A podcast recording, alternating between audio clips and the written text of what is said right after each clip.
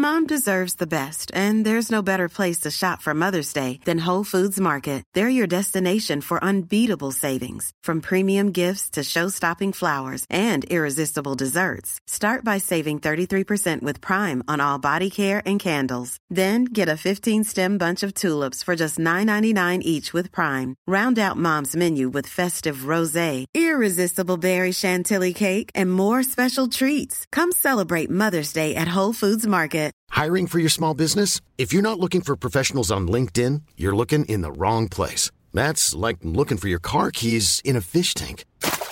LinkedIn helps you hire professionals you can't find anywhere else, even those who aren't actively searching for a new job but might be open to the perfect role. In a given month, over 70% of LinkedIn users don't even visit other leading job sites. So start looking in the right place. With LinkedIn, you can hire professionals like a professional. Post your free job on linkedin.com slash people today.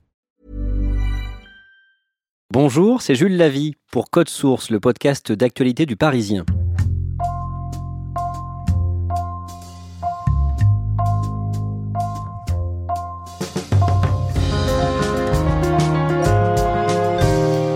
Certains habitants de Levallois-Perret ont suivi le procès Balkany au tribunal de Paris comme une pièce de théâtre. Personnage principal, leur mère, depuis plus de 30 ans, qui rêvait d'être acteur quand il était jeune. Accusé, aujourd'hui, de corruption passive et blanchiment de fraude fiscale.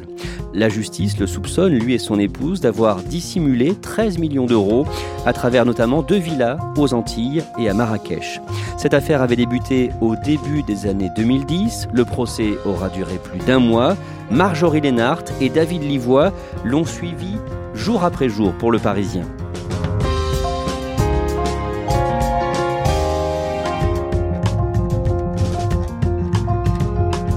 Le procès de Patrick et Isabelle Balkany débute le lundi 13 mai.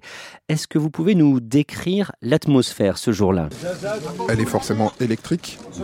C'est un procès qui était attendu depuis très longtemps. Beaucoup pensaient qu'il n'aurait pas lieu. Il y a énormément de monde. Tous les médias sont présents. Il y a beaucoup de public, des habitants de Levallois. L'entrée de la salle d'audience est filtrée.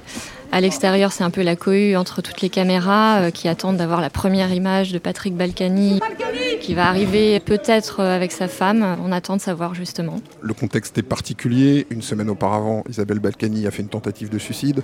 C'est donc seul que Patrick Balkany arrive au palais de justice de Paris. Toute l'attention se concentre sur lui. Il arrive aux côtés de son avocat, maître euh, Éric Dupont-Moretti. C'est le seul des six prévenus qui est présent au premier jour l'ambiance est vraiment électrique. Ce n'est pas encore euh, la personne des Balkany qui est au centre des discussions. À quoi est consacrée la première journée d'audience? À des questions de procédure et essentiellement à la probité et l'impartialité du tribunal. Il demande le report du procès parce que Isabelle Balkany n'est pas présente. L'avocat de Patrick Balkany euh, estime que euh, son client ne va pas être en état d'assurer sa propre défense, étant donné que sa femme a fait une tentative de suicide 15 jours auparavant et que c'est lui qui l'a réanimé, qui l'a trouvé dans cet état. Est-ce que vous pouvez nous, décrire l'avocat de Patrick Balkany, Éric Dupont-Moretti, euh, en cette première journée d'audience? Il est arrogant, je le trouve dédaigneux. Il souffle souvent. Il dit tout le temps euh, ben, pardon, pardon, excusez-moi, mais euh, vous avez tort. Euh. il corrige sans cesse. Qui? Le président, le procureur, son confrère de la partie civile qui représente l'État, tous ceux qui sont contre lui. Il n'hésite pas à attaquer la personne du président. Il demande au président de se déporter, donc de se dessaisir de l'affaire, justement parce qu'il remet en cause son impartialité. En fait, il va jusqu'au bout. Aller remettre en cause l'impartialité du président, c'est rare. C'est un peu un acte désespéré au final. David Livois, à la fin de cette première journée, Patrick Balkany euh, se fait remarquer euh, devant euh, les caméras. Racontez-nous cette scène. Il intervient pendant que son avocat, maître Éric Dupont-Moretti, prend la parole devant la caméra. À ce moment-là, il répète ce qu'il a déjà dit devant le tribunal, à savoir que Balkany, c'est pas un chien. Ce que dit Dupont-Moretti, c'est que voilà, il souffre aussi de la situation et qu'il n'est pas forcément en état de comparaître devant le tribunal correctionnel vu la récente tentative de suicide de sa femme. Dupont-Moretti euh, commence par dire que Patrick Balkany a 71 ans. Son mari qui a 71 ans. Plus de 35 ans de vie commune avec sa femme. Qu'il l'a découverte euh, inanimée et qu'il a pensé morte. Bientôt, me vieillissez pas. 70, ça me suffit. On sent qu'entre eux, il n'y a pas spécialement d'affinité. C'est ma femme qui a 71 ans. Ouais, c'est pas bien grave. On sent aussi qu'on a affaire à deux personnalités, deux gros égaux. Et forcément, on sait que ça va faire des étincelles. Non mais si vous m'interrompez là, c'est injouable. hein. Pendant ces premières journées d'audience, David Livois, à un moment, le, le portable de Patrick Balkany va se mettre à sonner. Oui, tout à fait. Alors, c'est pas dans la salle d'audience, mais euh, dans l'enceinte du tribunal, effectivement. Euh, ce qui est drôle, c'est que la musique, c'est celle des tontons flingueurs. Et que, voilà, ça colle à merveille avec la personnalité haute en couleur de Patrick Balkany. Le juge refuse donc le report du procès après euh, deux jours consacrés à des questions de procédure. Le 15 mai, Patrick Balkany prend la parole pour la première fois à la barre. Il répond aux accusations de, de fraude fiscale. Euh, Marjorie Lénart, il est théâtral à ce moment-là. Il est effectivement théâtral, c'est le moins qu'on puisse dire. Euh, Il est à l'aise à la barre autant que euh, à l'Assemblée nationale. Il joue de son micro comme il pouvait jouer du micro à l'Assemblée. Il se retourne vers le public, euh, il fait des blagues, euh, les gens rigolent d'ailleurs. Euh, Il est repris très souvent par le président parce qu'il doit s'adresser au président et non pas derrière lui au public. Il est très en confiance. Il va jouer à la fois la carte de l'émotion, de la tristesse et de l'humour. Et l'émotion, c'est quand il évoque l'histoire de son père, qui est un déporté juif euh, qui a été déporté à Auschwitz, résistant. Et il montre même la carte de déporté résistant au président. Et là, euh, on est dans le récit. Vraiment, il nous transporte. On- a de l'émotion avec lui. Le 16 mai, les réquisitions du premier volet du procès, donc euh, pour fraude fiscale, tombent. Le procureur demande 4 ans d'emprisonnement ferme pour Patrick Balkany, 2 ans pour son épouse Isabelle. Comment est-ce qu'il réagit? Il est abattu. Il va s'exprimer au micro euh, en dernier et euh, il a ses paroles. La manière dont il nous a présenté, mon épouse et moi, euh, me paraît extrêmement excessif. Il est vraiment abattu et il sort de la salle d'audience.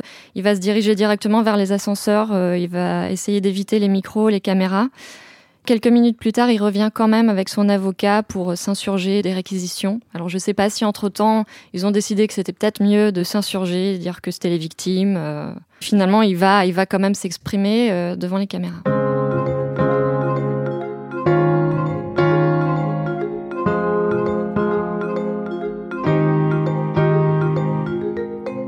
Marjorie Lénart, le 24 mai, Patrick Balkany est interrogé sur euh, l'origine de tout l'argent liquide que le couple dépensait. D'abord, pourquoi est-ce que c'est une question importante?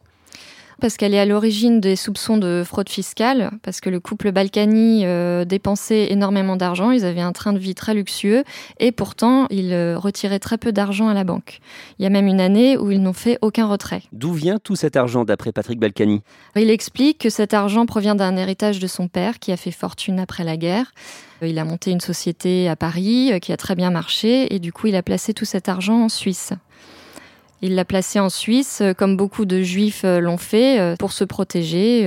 On était après-guerre, les gens étaient méfiants. Il dit qu'il a l'impression que c'est un procès qui est fait aux juifs d'après-guerre. C'est un parallèle des plus bizarres, la question n'est pas là du tout. Pendant la troisième semaine d'audience, Patrick Balkany va perdre son calme pour la toute première fois au sujet du riad de Marrakech, ce jour-là, le 29 mai.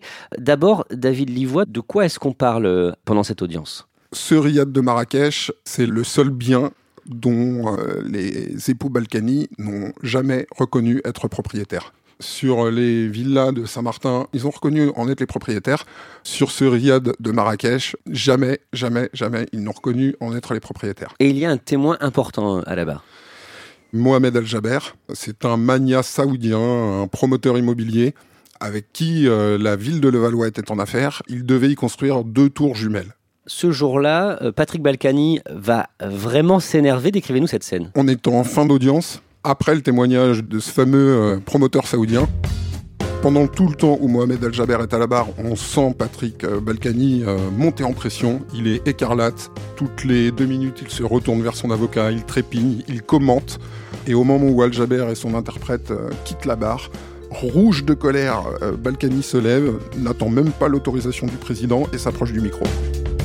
Il hurle euh, que Mohamed Al-Jaber doit toujours 14 millions d'euros à la ville de Levallois. Il éructe, vraiment, il éructe. Il se retourne vers Maître Temim qui défend le Saoudien et euh, il lui hurle au visage qu'il défend un escroc. Comment euh, réagissent euh, les gens, le public, le président du tribunal? Une partie de la salle se gondole et je crois que voilà, entendre Balkany accuser un autre d'escroquerie, ça fait marrer tout le monde. Et le président du tribunal, qu'est-ce qu'il dit?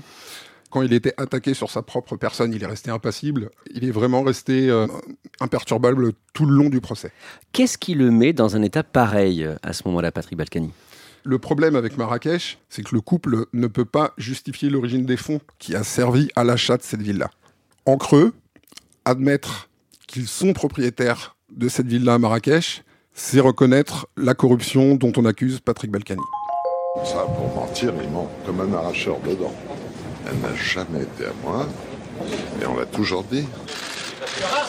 Reculez, merci toute la question est donc de savoir si euh, ce riad de Marrakech leur appartient, ce que Patrick Balkany euh, dément. Et pourtant, il y a beaucoup d'indices euh, qui tendent à prouver le contraire. Ouais, il y a un faisceau d'indices assez troublant. Il y a des factures de mobilier qui ont été achetées pour cette ville-là au nom d'Isabelle Balkany. Sur place, les enquêteurs retrouveront du linge, des peignoirs brodés aux initiales de Patrick Balkany. On a le témoignage du personnel de maison qui décrivent les Balkaniques comme les propriétaires de la villa.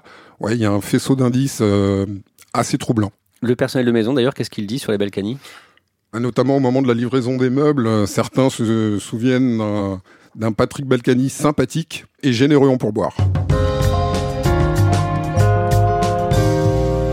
Marjorie Lénard, quelques jours après, le, 5 juin, toujours euh, à propos du Riyad de Marrakech, euh, premier témoignage euh, accablant à la barre pour Patrick Balkany.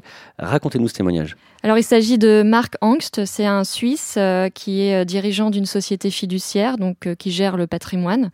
Son témoignage est très attendu, à tel point que quand il entre dans la salle, tous les regards se tournent vers lui, vers cet homme filiforme, très élégant, dans un costume taillé sur mesure. Et euh, c'est un témoignage clé parce qu'en fait, il est, euh, c'est lui qui a monté euh, toutes les sociétés offshore qui sont derrière la Villa Marrakech. C'est lui qui dénonce et qui va dénoncer aux autorités de Berne. il a des suspicions de blanchiment. Parce qu'en fait, depuis le début, il est en contact avec Jean-Pierre Aubry, qui est l'ancien bras droit de Patrick Balkany, et avec Maître Arnaud Claude, qui est l'avocat de la ville de Levallois. Ces deux hommes sont allés le voir en Suisse pour euh, monter euh, tout un tas de sociétés pour gérer la, villa de Marrakech.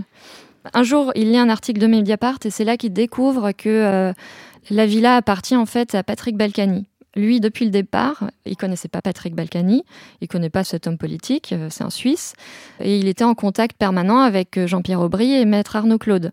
Pour lui, son client, c'était Jean-Pierre Aubry. Le jour où il apprend que euh, la villa de Marrakech, d'après l'article de Mediapart, appartient à un député français, il a peur. Et lui, il fait donc cette dénonciation de soupçon de blanchiment. Et il raconte tout ça à la barre.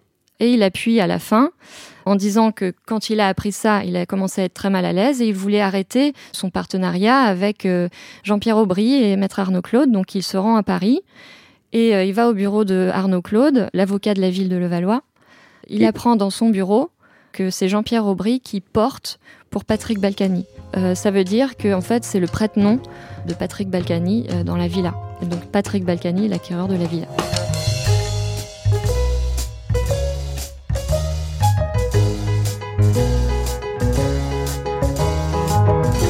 À l'audience, euh, est-ce que Patrick Balkany a l'air inquiet à ce moment-là? Comme à chaque fois qu'il est contrarié, euh, il souffle. C'est vraiment un témoignage euh, très accablant pour lui parce que c'est la première fois qu'on le relie directement à, la villa.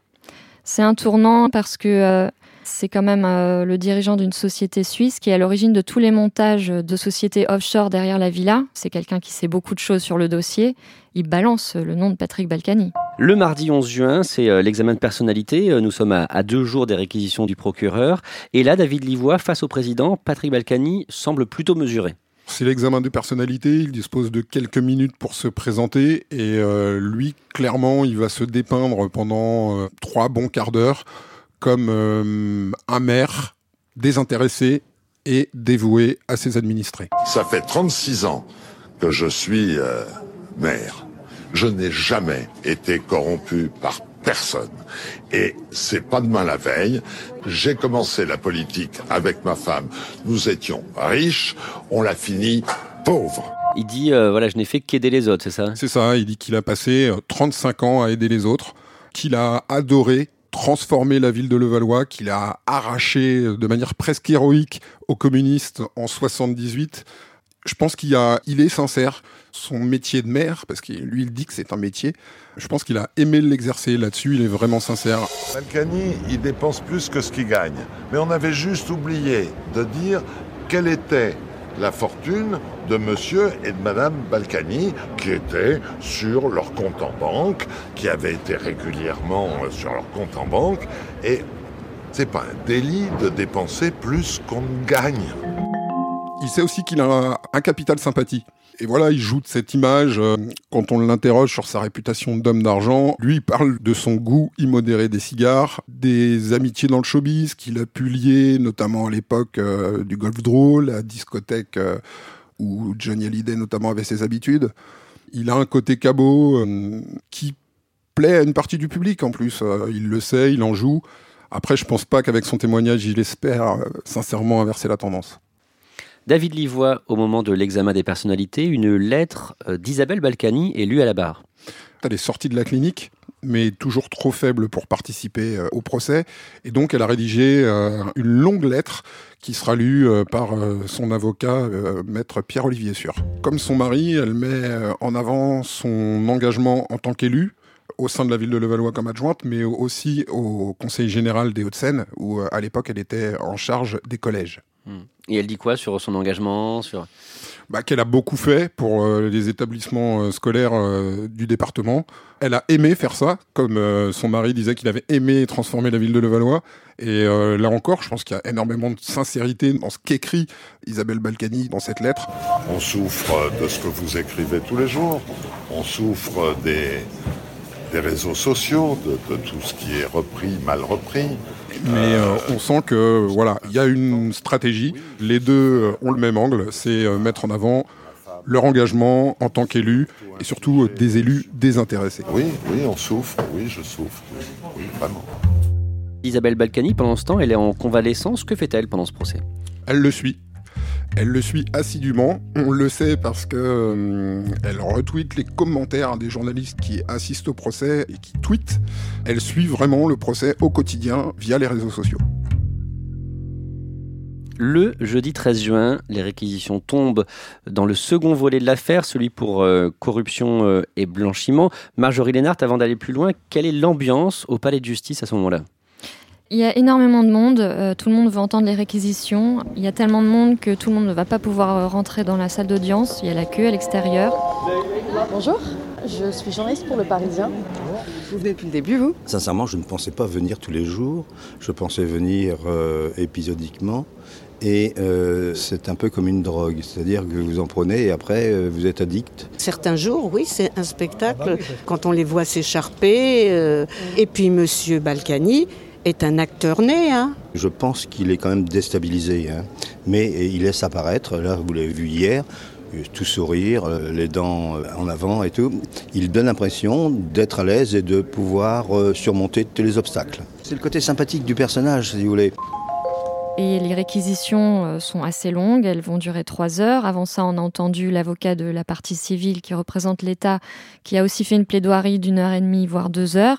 Donc euh, on attend avec impatience euh, la fin de ces, de, ces, réquisitions pour enfin avoir la sentence. Alors quelles sont les réquisitions? C'est sept ans d'emprisonnement ferme pour Patrick Balkany, avec mandat de dépôt, c'est-à-dire incarcération immédiate, et dix ans d'inéligibilité. Et pour Isabelle Balkany, 4 ans d'emprisonnement avec sursis et une amende de 500 000 euros. Décrivez-nous le procureur et son substitut euh, quand ils font leur réquisition. Ils parlent à tour de rôle et ils sont très précis, ils sont implacables. Ils disent bien qu'ils n'auront aucune compassion pour euh, Patrick Balkany en particulier, en particulier parce que c'est un homme politique et qui, euh, notamment euh, lors de l'examen de sa personnalité, mais euh, assez souvent lorsqu'il se défend, ou même dans un livre qu'il a écrit qui s'appelle Une autre vérité, la mienne, c'est un homme qui se dépeint comme quelqu'un au service de la population, au service de ses concitoyens, passionné par son métier. Alors certes, mais le procureur, et c'est ce que le procureur va dire, il sert les autres, mais pour mieux se servir lui-même, pour mieux servir son ego. 7 ans de prison ferme avec euh, placement euh, en détention, c'est donc euh, ce que demande le procureur. Comment sont perçues ces réquisitions par les personnes présentes au tribunal ce jour-là? J'ai l'impression que ça étonne un peu qu'ils aient demandé autant. 7 ans, ça semble beaucoup. Ils ne s'attendaient pas à ça. Mais en même temps, les gens doutent du fait qu'un jour, Patrick Balkany ira en prison. Là, Est-ce que vous voyez Patrick Balkany changer d'attitude? Il devient blême, il perd la face. Il bouge pas et puis il va sortir de la salle en silence. Est-ce qu'il s'exprime à la sortie? Il s'exprime pas à la sortie, il est abattu et il est derrière son avocat, euh, Éric Dupont-Moretti, qui va prendre la parole euh, à tous les micros tendus. On requiert aujourd'hui contre lui ce que parfois on ne requiert pas dans les crimes de sang. Voilà, c'est tout ce que je voudrais vous dire. Là, il dit que c'est euh, des réquisitions incroyables pour une fraude fiscale. Il est ruiné, ça. Tout le monde le, le sait parce que c'est une réalité. Or, euh, les réquisitions, ce n'est pas là seulement pour la fraude fiscale, mais euh, c'est des réquisitions pour corruption. Mais il omet de le dire. Est-ce que Patrick Balkany tombe de son piédestal avec euh, ces réquisitions? On peut pas dire qu'il était sur un piédestal depuis le début. Peut-être à chaque fois qu'il prend la parole, euh, il est très à l'aise, mais on sent quand même qu'il doute, qu'il a peur. Patrick Balkany, à la fin, il est, euh, il est blême, il a le visage défait, euh, il a ses épaules qui tombent, lui qui est tellement grand, euh, tellement sûr de lui. ça fait bizarre de le voir comme ça, le visage abattu et silencieux surtout.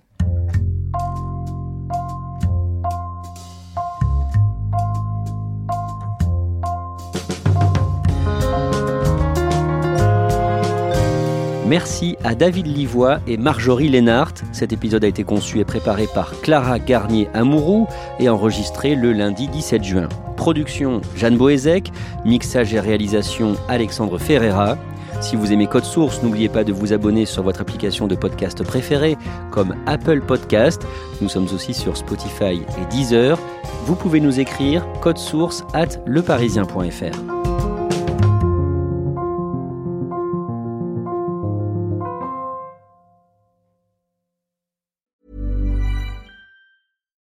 deserves the best, and there's no better place to shop for Mother's Day than Whole Foods Market. They're your destination for unbeatable savings, from premium gifts to show-stopping flowers and irresistible desserts. Start by saving 33% with Prime on all body care and candles. Then get a 15-stem bunch of tulips for just $9.99 each with Prime. Round out Mom's menu with festive rosé, irresistible berry chantilly cake, and more special treats. Come celebrate Mother's Day at Whole Foods Market.